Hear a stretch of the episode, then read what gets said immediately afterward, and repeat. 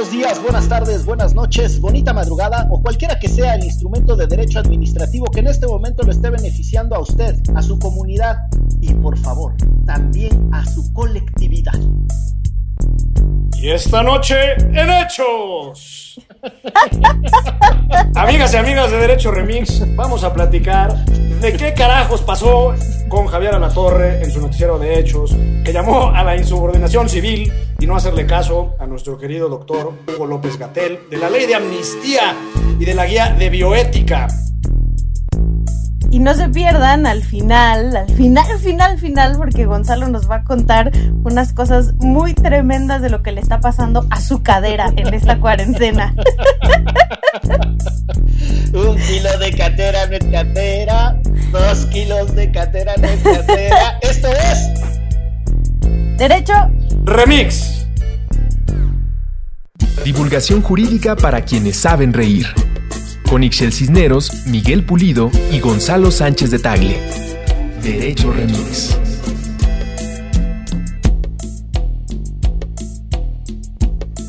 Estamos de vuelta en el que es el quinto episodio de Derecho Remix y para podernos grabar es importante que uno le quite el mute a la computadora, no como yo que me acabo de echar una perorata con el micrófono cerrado. Quinta semana de este aislamiento que estamos viviendo en los tiempos más convulsos que ha vivido nuestra generación. ¿Cómo están, muchachos? Bien, fíjese, este preocupada por las agresiones al personal médico. Eh, me parece muy desagradable. No lo he visto en ningún otro país, entonces me parece horrible que seamos el país más culero con la gente que nos está salvando las vidas. Eh, me quita fe en la humanidad, la verdad.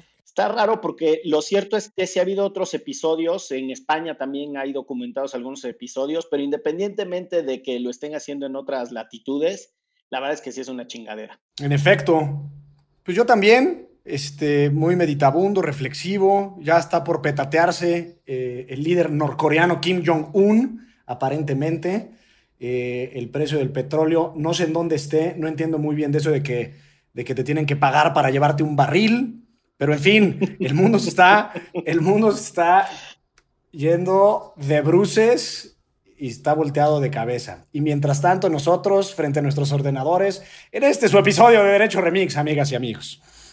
Y por eso decidiste cortarte la barba, porque ustedes no pueden verlo, pero ya está afeitado. Hoy decidí afeitarme, hoy decidí afeitarme porque como que me harté de mí mismo y ¿Querías ver a alguien distinto en el espejo? Sí, sí, sí. Y además dije, bueno, supongo que la barba puede ser un motivo adicional de contagio del coronavirus, que a lo mejor se queda en un bigotillo el virus y demás. Y dije, bueno, pues vámonos. Yo también hoy este, decidí que estaba harto del encierro y me puse tropical. Así es que fui por mi... Ustedes, muchachos, si lo pueden ver, para quienes escuchan esto en su versión de podcast, sabrán que traigo una camiseta de esas hawaianas floreadas, me colgué mis collares taitianos y traigo mi sombrero de palma y estoy ya totalmente tropical.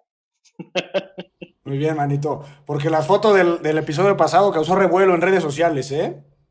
Sí, me parece que fue una deslealtad de tu parte, pero no quiero entrar a ese argumento porque vamos a terminar peleados en este episodio y nadie quiere pelearse en este contexto tan rocambolesco que vivimos. puro, amor. Oigan, la producción nos preparó eh, unos bloques a partir de muchas de las inquietudes que tienen quienes escuchan este podcast. ¿Y eh, les parece si le entramos macizo a los temas que nos compartieron? Va. Vámonos, Recio. Juegue. Primero, el escándalo que se hizo a propósito de la guía de bioética, que tiene un nombre chistosito, que en realidad es eh, una adaptación del francés de triage y que se le dice triaje, y que si usted no se enteró por la razón que sea, sépase que a grandes rasgos es un documento operativo que trata de hacer que el personal médico cuando esté en una de estas circunstancias en las que no haya camas suficientes o ventiladores y tenga que tomar decisiones rápidas, pueda. Aparentemente ese es el, eh, propósito del documento, con referentes muy claros, tomar decisiones que no constituyan una discriminación en función de yo conocía al paciente o yo tenía simpatías por él, etcétera. Se supone que da criterios claros para la mera hora de la melcocha, cuando no alcancen las cosas, poder ahí, sin eh, que sus emociones se le salgan a flote, tomar decisiones racionales. Ese es el debate. Pero, y ya con esto le entramos a la rebatinga, si les parece, hubo una particularidad que es que los supuestos actores que tendrían que haber participado en esa discusión de la, de la guía bioética, que en este caso, por ejemplo, era la UNAM en la representación de su rector, eh, se dijeron no enterados, luego el gobierno salió a decir que en realidad era un borrador y pues ahí estaba la pinche cosa. Y en ese merequetengue andamos entre asimilando que en algún momento vamos a tener que escoger a quién salvamos y a quién no, entre que no alcanzamos a visualizar eso y si eso viola derechos humanos, si es discriminación, que si van a preferir a los jóvenes que a los viejitos y la chingada. ¿Cómo ven las cosas, muchachos? Venga, Gonzalo. Te veo con interés. Sí, ah, con interés. Estaba aquí muy este, atento a lo que decía el licenciado Bucles. Yo quisiera dar nada más un par de antecedentes. En una circunstancia normal y ordinaria, eh, la forma en la que los pacientes son atendidos por el sistema de salud en términos generales atiende el principio de orden de llegada, es decir, el primero que llega es el primero que entra a terapia intensiva o a cuidados intensivos. Y el segundo criterio o principio es uno que se le denomina de necesidad médica. Aun cuando yo llegué antes, a, los cuidados intensivos. Si hay alguien que necesita más por urgencia eh, ser atendido, entonces se le atiende a él.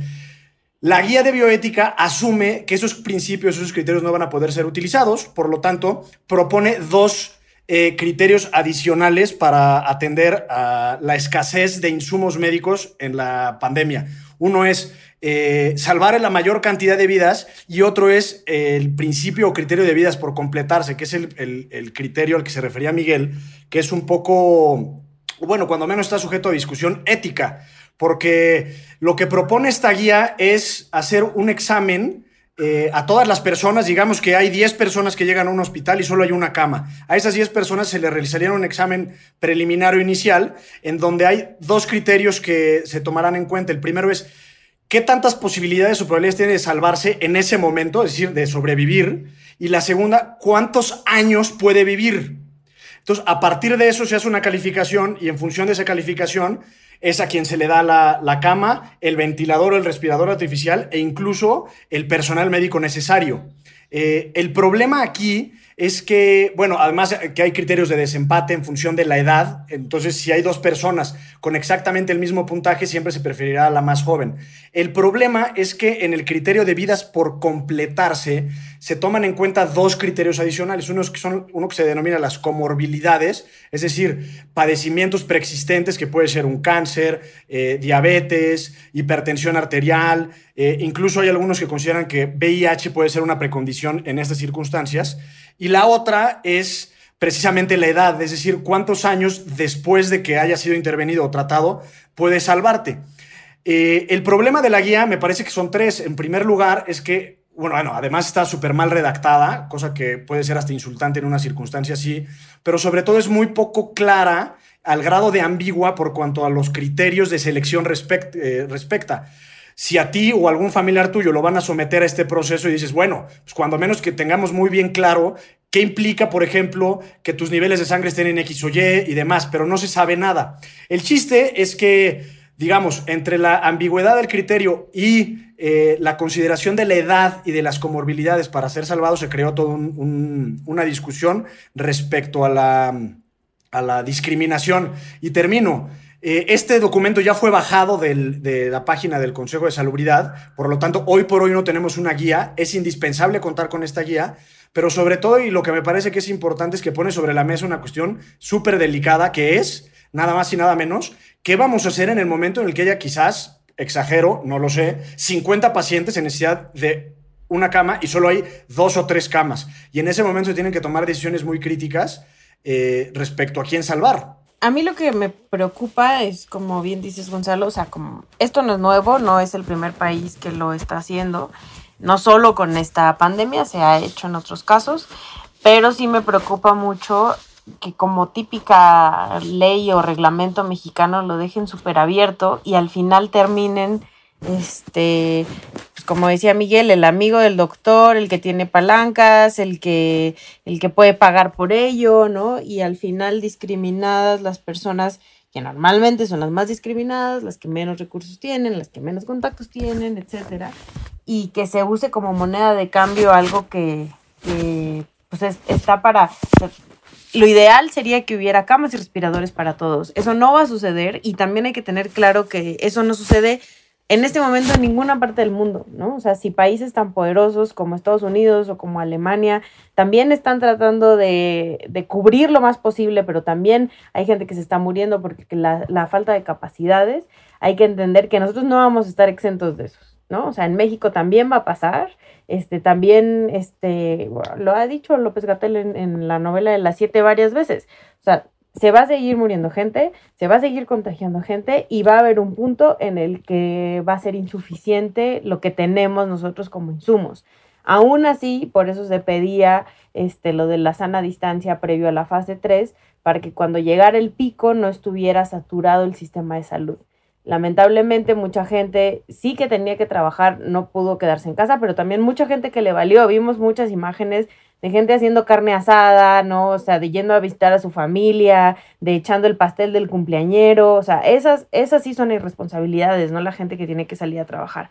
Bueno, ahora estamos en el otro panorama, es cuando ya esté la punta de contagios, ¿no? De todos los que se fueron de vacaciones en Semana Santa, este, no va a alcanzar, no van a alcanzar las camas y no van a alcanzar los respiradores y se va a tener que decidir en salvar a unas personas ante otras, ¿no? E, esa es la crisis la, a la cual se va a enfrentar nuestro gobierno y nuestro sistema de salud y también en parte es responsabilidad de nosotros y nosotras, sobre todo esas personas que antier escuchaba, porque yo estoy en casa, pero pues, vivo en unos departamentos, ¿no? Entonces la convivencia con los vecinos es bastante cercana, más de oídas, y escuchaba que vino el plomero a la casa de la vecina de abajo y el, el, plomero le decía a la vecina, pero no, pero no es tan grave. A mí ya me dijeron, pues que si uno se enferma y no tiene hipertensión, se cura y no sé qué. Y es como, no, señor, o sea, neta, deje de no solo creer esas falacias, sino además irlas repartiendo por el mundo. Este, porque, de, eh, o sea, ya habíamos hablado aquí de esta onda de las las eh, noticias falsas, que al ratito hablaremos más de ellas, pero neta de gente diciendo que es culpa de Estados Unidos porque quería matar a los viejitos, o sea, por amor de Dios, o sea, gracias a toda esa ignorancia y a, y a no sé, poca credulidad, no sé cómo llamarle, va a haber un punto en el que vamos a tener que dejar morir a gente, ¿no? Y eso es lo que está súper, súper gacho. Bueno, yo si no, yo procedo porque el manito otra vez está en mute y entonces aquí lo veíamos hablar como ventríloco, pero nada más para dar el dato en lo que el manito se reincorpora y, aterriza en este planeta, que en México solo hay, pero de verdad es muy grave, hay 2.446 camas para terapia intensiva y alrededor de 9.000 para urgencias. Se entiende que las camas de urgencias pueden ser adaptadas para terapia intensiva, pero no, no es lo mismo, eh, porque son ambulatorias las camas de urgencias. Entonces sí, al final creo que vamos a tener que, bueno, nos vamos a ver en una situación súper adversa y por eso creo que es indispensable tener una guía bioética. Oigan, perdón, eh, la vez pasada vine insomne, esta vez vine todavía con el carnaval encima. Me acabo de echar un jugo de piña con coco y un poco de ron, también conocido como piña colada. no, eh, les decía antes de pasar a otro eje de análisis que me interesa, les quería compartir una entre frivolidad y reflexión cochambrosa, porque Ixchel dijo, en estos tiempos de convivencia en los que estoy en mi casa y escucho todo a los vecinos, de repente escuché a mi vecina hablar con el plomero y dije, puta, a ver en qué acaba esto, a ver si no termina Parecía introducción de película porno, ¿no? Entonces llegó el plomero y le dijo, en tiempos de pandemia, ¿no? En tiempos de pandemia, el plomero que visita. Este, no, pero a ver, yo creo que eh, una disección muy rápida de lo que sucedió con la guía de bioética. Creo que hay una parte en el plano estrictamente político, que es la torpeza con la que se llevó la discusión. Y otra vez un gobierno que tiene que explicar que el borrador no es el documento aprobado, pero que lo hicieron público por transparencia del proceso, pero no aclaran en qué momento está el proceso. Y, por ejemplo, José Antonio Cruz Parcero, que es un tipo muy decente y, un, investigador muy reconocido del Instituto de Investigaciones Filosóficas, dando unas explicaciones que no necesariamente estaban alineadas con las de su propio rector. Vamos, ahí un poco de desfase que uno puede entender que en un proceso tan intenso como el que estamos viviendo se pueden cometer errores, pero, insisto, yo sí creo que hay que, hacer un señalamiento muy, muy muy firme eh, sobre la falta de pulcritud con lo que se llevó ese proceso. Si era un borrador, está bien, digo, un borrador mal redactado también causa problemas. Sobre eso ya abordó cosas Gonzalo. Lo segundo es la mezquindad con la que ciertos sectores de la prensa están discutiendo cualquier cosa que sale. Ahí están las consecuencias de que el gobierno no se hubiera preparado bien. Ahora van a tener que sacar un manualucho para decidir a quién se salva y a quién no. No repito más porque Chelagüera lo dijo muy bien. Esto está sucediendo en otras partes del mundo. Esta es una necesidad muy compleja. El triage en realidad tiene una tradición desde el, eh, derecho a la salud en contextos militares o principalmente el derecho de guerra. Se toman decisiones eh, en el campo de batalla, después migra a los accidentes masivos y trágicos, etcétera, etcétera. Entonces, en pandemias también se ha implementado, no, hay que no, no es que nosotros no nos hayamos preparado, es un instrumento de respuesta. Pero me detengo en dos cosas finales que creo que están cabronas del contexto que estamos viviendo. Y están relacionadas con el planteamiento que decía Ichel de cómo las personas no están asumiendo la responsabilidad colectiva de que son vectores de riesgo y que pueden ser la causa central de contagio de otra persona, pueden ser la causa que le eh, genere la muerte. Y yo no sé eso cómo no les y brinca. Esa dimensión colectiva no se ha asumido. No, pues está cabrón, está muy cabrón. Y ahí hay una parte, hay un derecho muy poco desarrollado que es el derecho eh, más menos a beneficiarse de los máximos avances de la ciencia o de los avances de la ciencia, de los avances científicos. Esta pandemia en casi todas partes del mundo se está conduciendo con criterios científicos. El distanciamiento social es una medida de origen científico. Es una de las cosas que ha generado un consenso entre la comunidad científica a nivel mundial.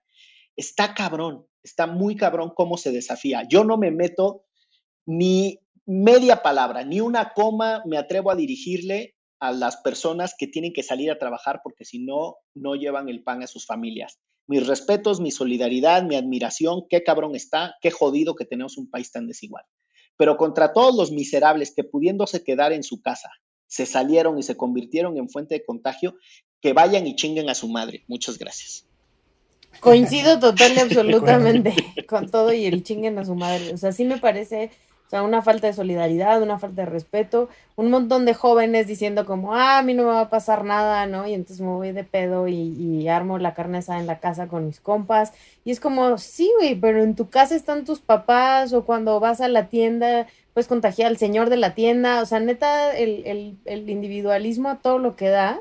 Y vuelvo a lo de las trabajadoras y trabajadores de la salud, ¿no? O sea, hay gente que honestamente se está, ayer en, en la conferencia de la noche de las 7, veíamos cómo lloraba la enfermera al decir la gente se cambia de lugar, este, en el micro, cuando vamos, la gente este, nos dice cosas en la calle, cuando llevamos el uniforme. O sea, ¿es en serio que hemos llegado a este punto en el que, en el que estamos ofendiendo a las personas que nos están salvando la vida? Es, me cuesta muchísimo trabajo darme cuenta que estoy conviviendo con toda esa sarta de gente horrible a mi alrededor. Es que esto me recuerda un texto que leí hace algunos años de Juan Villoro, que no se llama así porque este libro es de Roger Bartra, pero, pero algo así como de la anatomía del mexicano y analizaba, digamos, nuestras composiciones y estructuras sociales y decía que los mexicanos y obviamente en las generalizaciones nos podemos perder, pero que somos muy buenos para la comunidad y no para la colectividad. O sea, somos muy buenos para el entierro, para la pachanga, para la fiesta de la Virgen de Guadalupe, para el Santito, eh, para hacer las cofradías, etcétera, ¿no? Pero cuando implica de alguna u otra forma sacrificarse por el prójimo, somos muy egoístas. Eh, y en ese sentido, somos una sociedad que malentendemos la colectividad. Y creo que este es un ejemplo claro, y coincido con lo que dijo el licenciado Bucles y la Chilagüera, que, que está muy difícil pensar que alguien, hoy por hoy, no se sienta como un potencial foco de infección y que esa infección puede ser esparcida a los cuatro rumbos cardinales y de alguna manera darle en la torre. Lo que pasa es que no lo sabremos. O sea, si hoy por hoy, imagínense que yo soy el irresponsable y yo ando yendo y viniendo y de repente voy a ver a mi mamá y veo a mi suegro y etcétera, y si eventualmente ellos se contagian, yo no sabré si yo fui el foco de infección. Entonces también el sentido de responsabilidad individual está muy difuminado y eso nos exige, digamos, como dar algunos pasos más hacia adelante y asumir que todos somos potencialmente portadores y que eventualmente todos somos potencialmente eh, focos de infección. Sin duda. Rápido, nada más, Miguel. Ahora que mm, Miguel y yo salíamos a cubrir a Ricardo Rafael en su noti, a mí honestamente me pesaba muchísimo ser la que viniera a contagiar a mi casa. O sea, muchísimo de que me daban ataques de ansiedad. Yo de verdad no entiendo a esa gente que no le importa. O sea, el que yo vivo con una persona de la tercera edad aquí en la casa y que yo contagiara a Maru, uff, o sea, yo nunca me lo iba a perdonar, aunque tuviera que ir a trabajar y aunque mi chamba fuera, este, sí fuera considerada como las que tienen que seguirse haciendo, que era el periodismo, aún así decía como, fuck, o sea, si yo la contagio y esto se pone más grave, de verdad no sé si voy a poder con esa culpa. Y no entiendo a toda esa gente que anda por la calle acá. O sea, ahorita estamos platicando con unos amigos, una amiga que vive en la Condesa, que tiene un balcón muy bonito, desde su balcón viendo a tres personas de la tercera edad echándose un cigarro. O sea, neta, es como, cabrón, no, no hemos sabido comunicarlo, la gente nada más no entiende, no, no sé. Yo creo que hay un, hay un debate eh, que se ha malinterpretado sobre mm, si el Estado puede imponerte restricciones que tienen que ver con tu propio bienestar. Y vamos a simplificarlo. Eh, lo que está sucediendo en Estados Unidos con las protestas masivas de por lo menos Michigan, eh, Texas, también ya ayer en San Diego, en California, que han estado insistiendo que eh, el Estado no les puede restringir sus libertades, lo que presuponen es que tú eres capaz de decidir los riesgos que quieres asumir y que los riesgos sobre tu propia vida son responsabilidad únicamente tuya. Lo que no hace sentido de esa perspectiva es que no se hace cargo de que en realidad quizá lo que se está impidiendo no es el daño que te puedas generar a ti mismo, sino el daño que tú le puedas generar a otras personas. Y esa afectación sobre terceros es mucho más compleja y es mucho más complicada de describir en un contexto como este. Y más porque a pesar de la, de la gran cantidad de esfuerzos de pedagogía y de los métodos didácticos que se han utilizado para convencer a la gente de cómo funciona el virus, de la velocidad con la que se propaga, de las actividades que aparentemente son inocuas, pero que en realidad tienen un daño gravísimo para la colectividad, etcétera. A pesar de esos esfuerzos extraordinarios, está como enajenado el de la basura, cabrón. Lleva 20 minutos tocando la campana en la puerta del edificio. Yo creo que nadie ha salido a darle, pobre cabrón. Por cierto, Miguel, ese señor rifado de la basura que quiere que salgas y le des palos chescos, trabaja bajo un altísimo riesgo por su exposición directa a los residuos que generamos, y lo hacen sin contrato y sin seguridad social. Únete a la campaña hashtag los rifados de la basura para visibilizar las condiciones precarias en las que trabajan de forma voluntaria al servicio público de limpia. Visita www.losrifadosdelabasura.com para más información.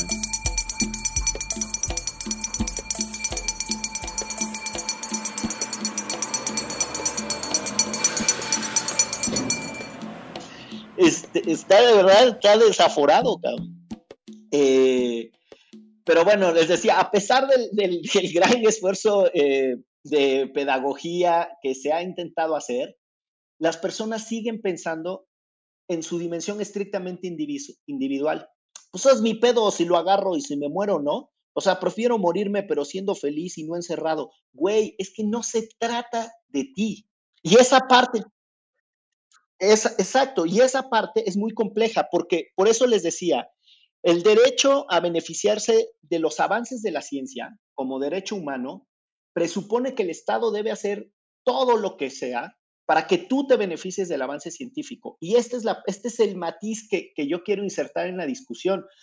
La decisión del distanciamiento social, esa decisión es resultado de un consenso científico. Y el Estado tiene que hacer los esfuerzos tan extensivos como pueda para que las personas se beneficien de ese consenso científico de este momento. Yo no estoy diciendo que suspendamos las garantías, ni mucho menos, pero sí creo, por ejemplo, que López Gatel debería, desde hace mucho de haber escalado la conferencia de las siete a otros mecanismos de comunicación.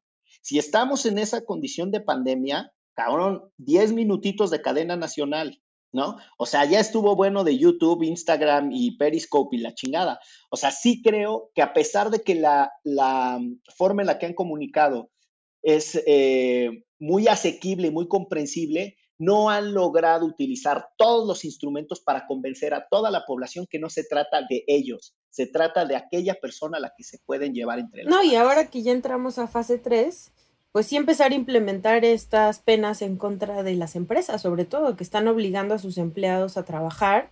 Este, ya vimos que una de las ciudades con más contagios y con más muertes es Ciudad Juárez, porque la gente sigue trabajando en las maquilas, ¿no? Y son maquilas que no son de actividades esenciales, o sea, no están fabricando respiradores ni camas de hospitales, pues, y, y deberían de parar por, por el reglamento interno y no lo están haciendo y entonces ahora las personas que de por sí ya vivían en una eh, situación súper jodida trabajando en una maquila que no pueden faltar porque si no los corren y como mano de obra barata consiguen a otra en el momento en el que va saliendo uno entre el otro, eh, están poniendo en riesgo y es un foco de infección toda la gente que está ahí conviviendo junta. Igual hablemos de, sin mencionar, o más bien mencionando y con muchas, eh, subrayando mucho, TV Azteca y todas las empresas de Grupo Salinas, que está obligando a todos sus empleados a ir a trabajar Em, y también eh, diciéndoles como si ya sabemos que se van a contagiar, pero pues den gracias que tienen chamba, es como no me jodas. Y, y, y, ahí volvemos al, no solo probablemente te vas a contagiar, sino que vas a contagiar a tu familia y a todos los que te vas topando en el camino cuando, cuando vas y compras a la señora del jugo, que si la señora del jugo no sale a vender, ella sí se muere de hambre, pues ahora ya también la vas a contagiar tú porque tu jefe Ricardo Salinas te obliga a trabajar, ¿no? No, sí es un lance eh, bien tremendo, bien, bien tremendísimo. Em, yo algunas cosas que quisiera poner de una vez sobre la mesa y lo conectamos con el tema de fake news. Em, el debate sobre cuál es la manera objetiva de informar en contextos de crisis pensa muchas cosas, ¿no? La libertad de expresión, este, el derecho a tener un discurso de odio o el derecho a expresar tu personalidad de la forma más loca que quieras. Si tú quieres ser un terraplanista, pues estás protegido por la Constitución y todos los instrumentos internacionales para creer lo que se te pegue tu pinche regalada gana. Y es muy difícil trazar líneas de qué significa informar de manera objetiva. Es muy complejo. Sin embargo, sí creo que hay discursos que no están protegidos. Y uno de ellos es el llamado a desobedecer a la autoridad en un contexto de crisis cuando las medidas son tan frágiles. Eh, yo no me meto en el sainete que trae ahí la gente de si, porque Javier a la torre es un achichincle de quién sabe quién y que si el propio López Obrador se autotiró ese torpedo y que si es un arreglo. La verdad es que esos son eh, chismes de cuarta, no me interesa esa dimensión del análisis. A mí me interesa... Tampoco, me vale madre. A mí sí me interesa problematizar dos o tres cosas muy concretitas. La primera es, ¿cuál es el alcance de la protección constitucional que tenemos las personas a recibir información? Y particularmente cuando la información viene de concesionarios, que son personas que están ya lo hemos discutido otras veces, haciendo usufructo del espectro radioeléctrico. El espectro radioeléctrico es física pura, es lo mismo que una carretera, es un espacio por donde solo pueden pasar cierta cantidad de mensajes, la metáfora de la carretera, solo cierta cantidad de vehículos. En el espectro radioeléctrico, como es física pura, solo pueden llegar cierto número de ondas.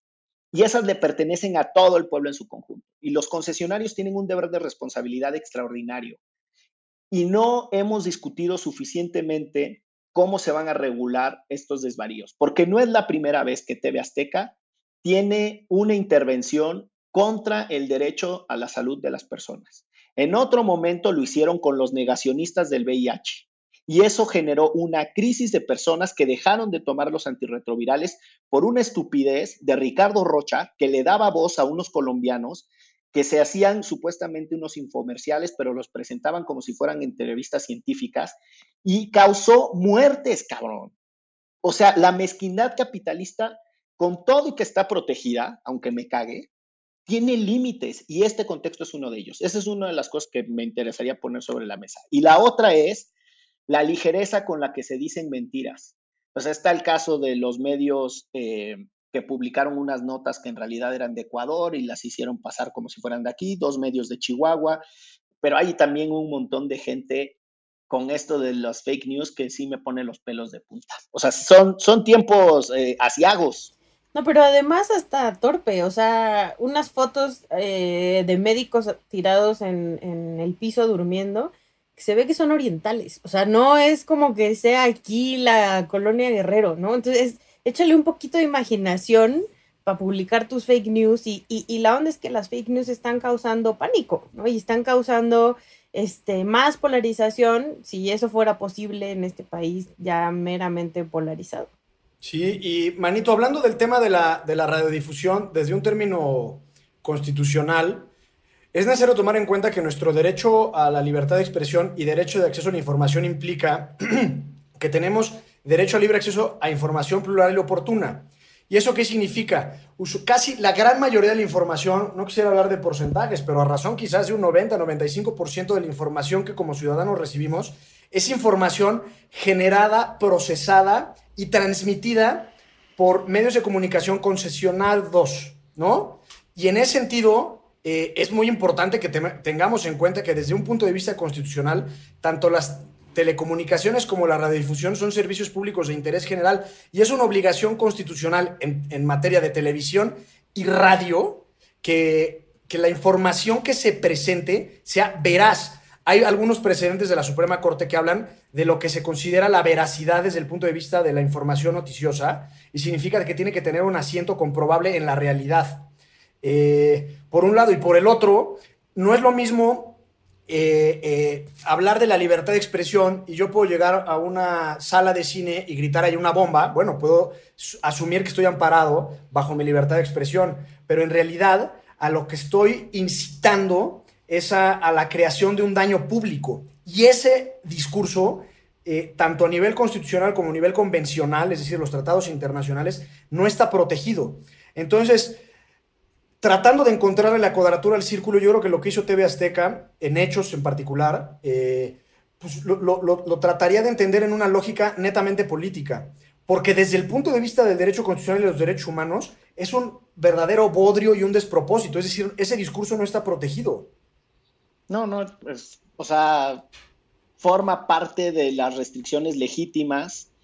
Eh, y además ni siquiera tiene uno que echar mano de demasiados recursos jurídicos, que es casi hasta de sentido común, ¿no? Digo, hay instrumentos, hay instrumentos legales en México, está el, el IFETEL, en tanto que son concesionarios, y está la Secretaría de Gobernación, por otra parte, que regula una dimensión de los contenidos para ciertos actores, y lo cierto es que se podrían haber metido en un problema, y para la cereza en el pastel, la desafortunadísima intervención del presidente diciendo mi amigo Javier a la torre y tal. O sea, yo hubiera querido que mi mamá me hubiera defendido así cuando me agarró la vecina que tocaba el timbre y salía corriendo, cuando la mandaron llamar de secundaria porque éramos un pinche desmadre. Mi mamá no me defendía así, mi mamá se ponía del lado de los que me habían cachado haciendo cosas. El presidente defendió más a su polluelo Javier a la torre que mi jefecita a mí. ya, ya vamos eh, evocando a las eh, escenas del pasado. Así es que si les parece, hacemos un cortecito aquí y regresamos ahorita para nuestro tercer segmento. ¿Les late? Juegue. Baba. Vámonos. Esto es Derecho. Remix.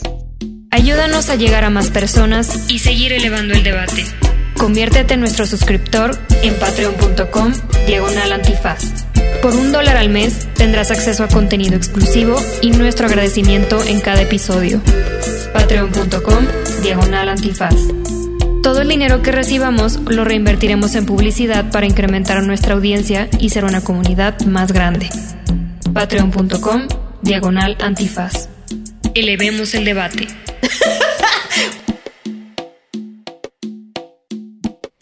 Pues ya regresamos del corte, pero además este, este país, a pesar de que supuestamente estamos en cuarentena, nada más no para, porque no sé si vieron los cocolazos en el Senado por lo de la ley de amnistía, este, en el Senado y en Twitter. Hasta a mí ya me andaban embarrando porque trabajé en Sencos con Emilio Álvarez y Casa, hazme el favor, y él anduvo votando en contra.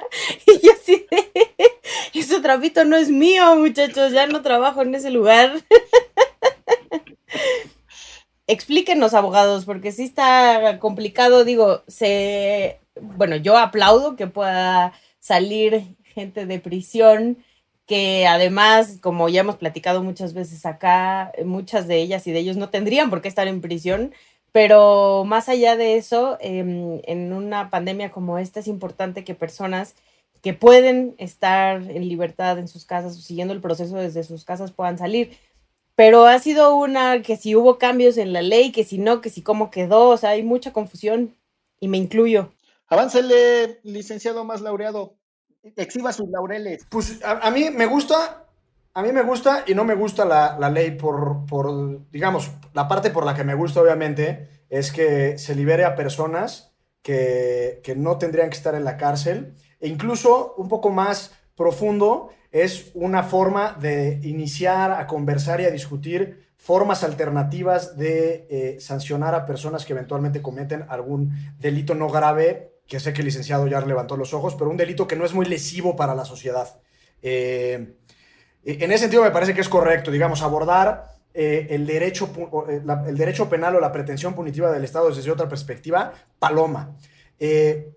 Por otro lado, creo que esta, esta ley es una especie de espejitos porque estaba leyendo una nota que no más de 2.000 personas se beneficiarán de esta medida. Recordemos que es una ley federal, y los delitos que eventualmente pueden ser objeto de la amnistía son aborto, eh, narcomenudeo, eh, delitos, eh, digamos, se me fue la onda, robo simple, sedición, etcétera, y, y la parte subjetiva es que sean personas en situación de pobreza, integrantes de comunidades indígenas, o que no hayan tenido capacidad de una defensa adecuada en el caso de los indígenas. Todos estos delitos usualmente son del fuero común, por lo tanto, significa que, de inmediato esta ley va a beneficiar a muy pocas personas. Por eso el, tercer artículo transitorio faculta a la secretaria de Gobernación a llevar a cabo las acciones correspondientes para instar e invitar a los gobiernos de los estados a que repliquen esta misma ley. Eso por un lado. Y por otro lado, lo que me cae mal es, eh, eh, digamos, una especie de farsa en la que se aprobó esta ley, porque el ánimo era eh, es urgente hacer ahora la ley de amnistía porque las personas que se beneficiarán ya no estarán en la cárcel y por lo tanto van a evitar contagiarse. Pues oh sorpresa, yo creo que la primera persona que va a salir no va a salir en menos de seis meses. En primer lugar, se necesita instalar una comisión coordinadora que la ley le da dos, meses para hacerlo. Y el proceso ante esa comisión eh, dura más o menos unos cuatro meses. Entonces, esto no va a llevar o sea, esto no, no, no es vinculable o está vinculado al coronavirus y que la gente salga para que no se infecte en los centros penitenciarios, sino que en realidad es otra cosa. Me cae mal que lo hayan tratado de poner como, oigan, es que es una acción del gobierno justamente para aliviar la presión y la densidad poblacional en las prisiones, de tal forma que pues, no se contagie la gente, ¿no? Pues ese sería mi, mi comentario. Yo creo que como muchos otros debates de este país, están enredadísimos en un, vamos, en una condición que ya no sabe uno ni qué bodoque o bodrio está analizando.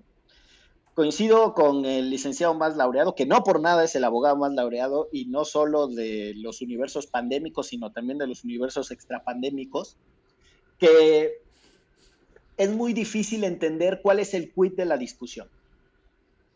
Inciso A, tenemos un problema de no solo de densidad poblacional en los centros penitenciarios, sino también de inejecuciones de medidas que son muy viejitas, que se les conocía como las preliberaciones, pero que la nueva Ley Nacional de Ejecución Penal las contempla de manera todavía más clara y más decidida, en donde por pereza o por falta de instrumentos o por falta de seguimiento a los procesos, personas que se podrían haber visto beneficiadas con la preliberación simplemente no lo eran. Entonces, tú no solo tenías un problema de densidad poblacional, sino también de repente pocos argumentos para tener a personas eh, privadas de su libertad, porque ya habían cumplido con lo que la propia ley dice. Esa es una cosa que es importante entender. Y la propia ley les autorizaba para que si tenían ciertos supuestos basados en comportamiento, en mensajes eh, hacia el comité científico de readaptación de si estaban haciendo ciertas cosas y la chingada. De reinserción, que es lo correcto. Readaptación es un mal término. Eh, en ese contexto amplio, ya veníamos discutiendo desde las reformas al sistema procesal penal el tema de la ley de ejecución eh, penal y la posibilidad de que muchas personas se vieran beneficiadas de medidas de este tipo. Salen algunos actores, como la barra mexicana de abogados, con un boletín posicionamiento le pusieron ellos, redactado con las patas. Para empezar, tiene unos problemas severísimos de mm, sintaxis. Los va a agarrar la policía de la semántica porque sabrá Dios qué quisieron decir. Lo único que queda claro es que se oponen y que engarzan un montón de mentiras diciendo que las personas asesinas van a salir y que los eh, que secuestraron, esos ni siquiera son opción de ver esos beneficios. Entonces, si sumamos las cosas es, hay una discusión muy amplia sobre qué hacemos con las prisiones. Dentro de esa discusión muy amplia de qué hacemos con las prisiones, venía el debate de hacer una ley de amnistía que acelerara medidas que ya estaban previstas en ley, es decir, no eran nuevas, solo le iba a dar un volumen de ejecución mucho más rápido, y en eso nos cae el chingado COVID. Y en el contexto del COVID, ya están haciendo preliberaciones que no tienen nada que ver con la ley de amnistía. En el Estado de México ya están preliberando, en la Ciudad de México ya están preliberando, porque esas personas tienen ese derecho a la preliberación. Entonces, la suma de factores lo que me hace pensar es, uno, la obsesión que tienen ciertos actores con el derecho penal y con la idea de que las víctimas tienen derecho a que otra persona sufra dolor la idea de que lo que la constitución protege de las víctimas es que no que una persona se haga responsable de su conducta penal, sino que una persona sufra, que es distinto, eso, eso, no lo hemos podido remover de los grupos de derecha. Es más, yo diría, ni siquiera hemos logrado que sea un debate más amplio entre la gente. Y la última cosa que yo dejaría ahí para el análisis es, a cuenta de que la barra mexicana de abogados empieza a hacer estos pronunciamientos tan desprovistos de sensibilidad humana. En serio, tiene una frase diciendo, pero ¿para qué los liberan si de todas formas ya están infectados, no van a tener a dónde ir y se van a morir porque nadie los va a querer atender? O sea, la persona que redactó eso, que revise sus fundamentos urgentemente, porque no puedes, para empezar... Y que se revise como persona. No, sí, o sea, no puedes atreverte a poner esas palabras en un posicionamiento, ya deja tú con tu firma, en representación de otros seres humanos, pues a menos que se piense que todos somos una ranfla de insensibles. Digo, yo no pertenezco a la barra mexicana de abogados, bendito Dios. Bendito sea el Señor. Pero es de un atrevimiento extraordinario. Pero bueno, en fin, son días convulsos y esos chatos no los hacen más ligeros. Licenciado, ¿tiene usted alguna otra este, aclaración. Creo que es momento, es momento. ¿Es momento de qué? ¿De la promesa? No, sí. No, yo no, a la barra mexicana no pertenezco, pertenezco hace años, me, metieron al Ilustre Nacional Colegio de Abogados, instancia de un profesor a quien quiero y admiro mucho, que era en su momento el presidente. y pertenecía a la Comisión Juvenil del Ilustre y Nacional Colegio de Abogados. Hicimos grandes cambios y grandes transformaciones, ¿eh? les tengo que decir. En tu periodo. Oigan, pero ojalá en otra ocasión podamos hablar de, otros temas. Si quienes escuchan este podcast nos, nos acompañan en la conversación, háganlo, no sean díscolos, aflojen el tuitazo con el hashtag Derecho Remix y los temas que les interesan. Yo hay uno al que le traigo ganas de conversar y lo dejo ahí sobre la mesa, no para lo que lo agotemos ahorita. Los que se deschavetaron con esos amparos folclóricos para que un juez le instruya al presidente de la República que tome las medidas pertinentes, como si, como si el Consejo de Salubridad General se estuviera rascando la panza. O sea, es muy complejo y es muy delicado lo que vivimos para que salgan con sus pinches amparos chambones, hiperprotagonistas. Eh, yo creo que le faltó mucho cariño a los que trabajan en Mexicanos contra la corrupción y la impunidad, porque tienen una necesidad de reflectores públicos escandalosa. Pero bueno, ahí la dejo, este, como nada más como provocación para siguientes episodios. Y ahora sí. Estoy emocionada, estoy emocionada. Yo les quiero decir que estoy un poco nervioso y un poco dubitativo, porque me da medio pena contarles esta historia, pero ya que se prometió al inicio de esta transmisión, les voy a contar. Y más o menos podría titular, se podría titular una clara manifestación de por qué no le caes bien a Dios. Entonces estamos en la, estamos en la cuarentena, encerrados, entre que si la pasa uno bien, que si no la pasa uno bien, las batallas mentales entre, entre el agüite, el entusiasmo, aprovechar, aprender, trabajar, generar la chuleta. Y de repente siento que en mi cadera izquierda, digamos, hasta arriba de la pierna, por donde está el huesito de la cadera, se empieza a inflamar considerablemente. Eh, y era una inflamación tipo una especie como de roncha muy grande, eh, medio roja, rosácea y comezonesca. Y dije, ah, caray, ¿qué será esto? Y empezó a crecer cada vez más. No significa que tenga una protuberancia que no me permita caminar, pero empezó a crecer. Y recordé que hace unos 10 años me pasó exactamente lo mismo. En ese momento, cuando tenía esa protuberancia exactamente en la misma ubicación, le hablé a un primo doctor y le dije, ¿tú qué crees que sea? Y me dijo, probablemente es una alergia, tómate una medicina correspondiente. Así lo hice bajó un poco la hinchazón y como a los tres días regresó con ganas. Y entonces tiene una gran, gran, enorme masa en mi cadera. Y entonces fui con un dermatólogo y le dije, oye, estoy muy preocupado, me está saliendo pues un ser humano de ahí, o no sé, quizás vayan a hacer cuchiloposti. y dijo, no, yo sí sé qué tienes, tienes una larva. Y dije, no me chingues. Y me dijo, sí, en efecto, espérate, espérate, es una larva que se llama larva migrans. Entonces me tomé unas pastillitas y me dijo, no más abusado, porque esta larva, y, y, si ya llevas dos semanas con ella, probablemente ya haya crecido, y hay dos cosas que tienes que tomar en cuenta. La primera es que estas pastillas la van a matar, pero en el momento en que la larva esté agonizando, puede salir por tu cuerpo. Entonces a lo mejor la a salir. y la otra, por las mismas dos semanas, es altamente probable que haya dejado ya sus huevecillos. Entonces, te vas a tener que tomar el tratamiento, no solo para matar a la larva, sino para matar a su descendencia. Y en este caso, pues era exactamente la misma sensación, la misma, digamos, la misma presentación física. Le hablé al doctor y me dijo, pues sí, güey, parece ser que tienes la misma larva. Y le dije, no chingues, ¿a poco te puede dar dos veces en una misma vida la larva? Y me dijo, pues sí. pues sí.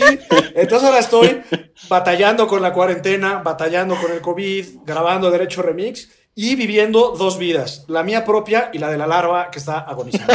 Mi pregunta es, ¿en dónde andas metiendo la cadera? Muy buena pregunta, Cheladura. Este, en realidad, eh, la larva entra a tu organismo por comer. Este, usualmente vive en el pescado crudo, pero eso no significa que si, por ejemplo, a medianoche tienes sed, y dices, bueno, me da flojera ir a la cocina y le echas un sorbito de agua a la llave, a lo mejor ahí vive la larva.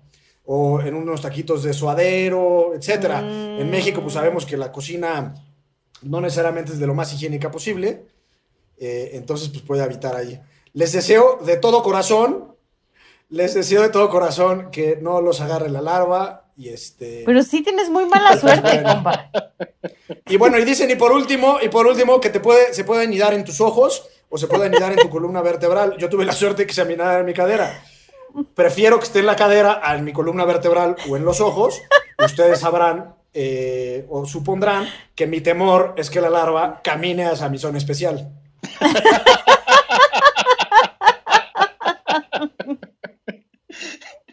si ustedes son muy jóvenes y no vieron la película de los Gremlins, vayan y búsquenla porque Gonzalo Sánchez de Tagle, también conocido como el abogado más laureado, resulta que es Rayita. sí, pues sí, a lo mejor me saldrá en un gremlin, a, ver a ver en qué termina esto. Pues muy bien, muchachos, muchas gracias por otro gran episodio. Aflojen el hashtag, no le saquen. Ustedes que escuchan esto, de verdad, háganos sentir acompañados. Nosotros hacemos un esfuerzo por acompañarles. Es muy bonita esta transmisión. Nos vamos. Esto fue. Derecho. Remix. Vámonos. Divulgación jurídica para quienes saben reír. Con Ixel Cisneros, Miguel Pulido y Gonzalo Sánchez de Tagle. Derecho Remix.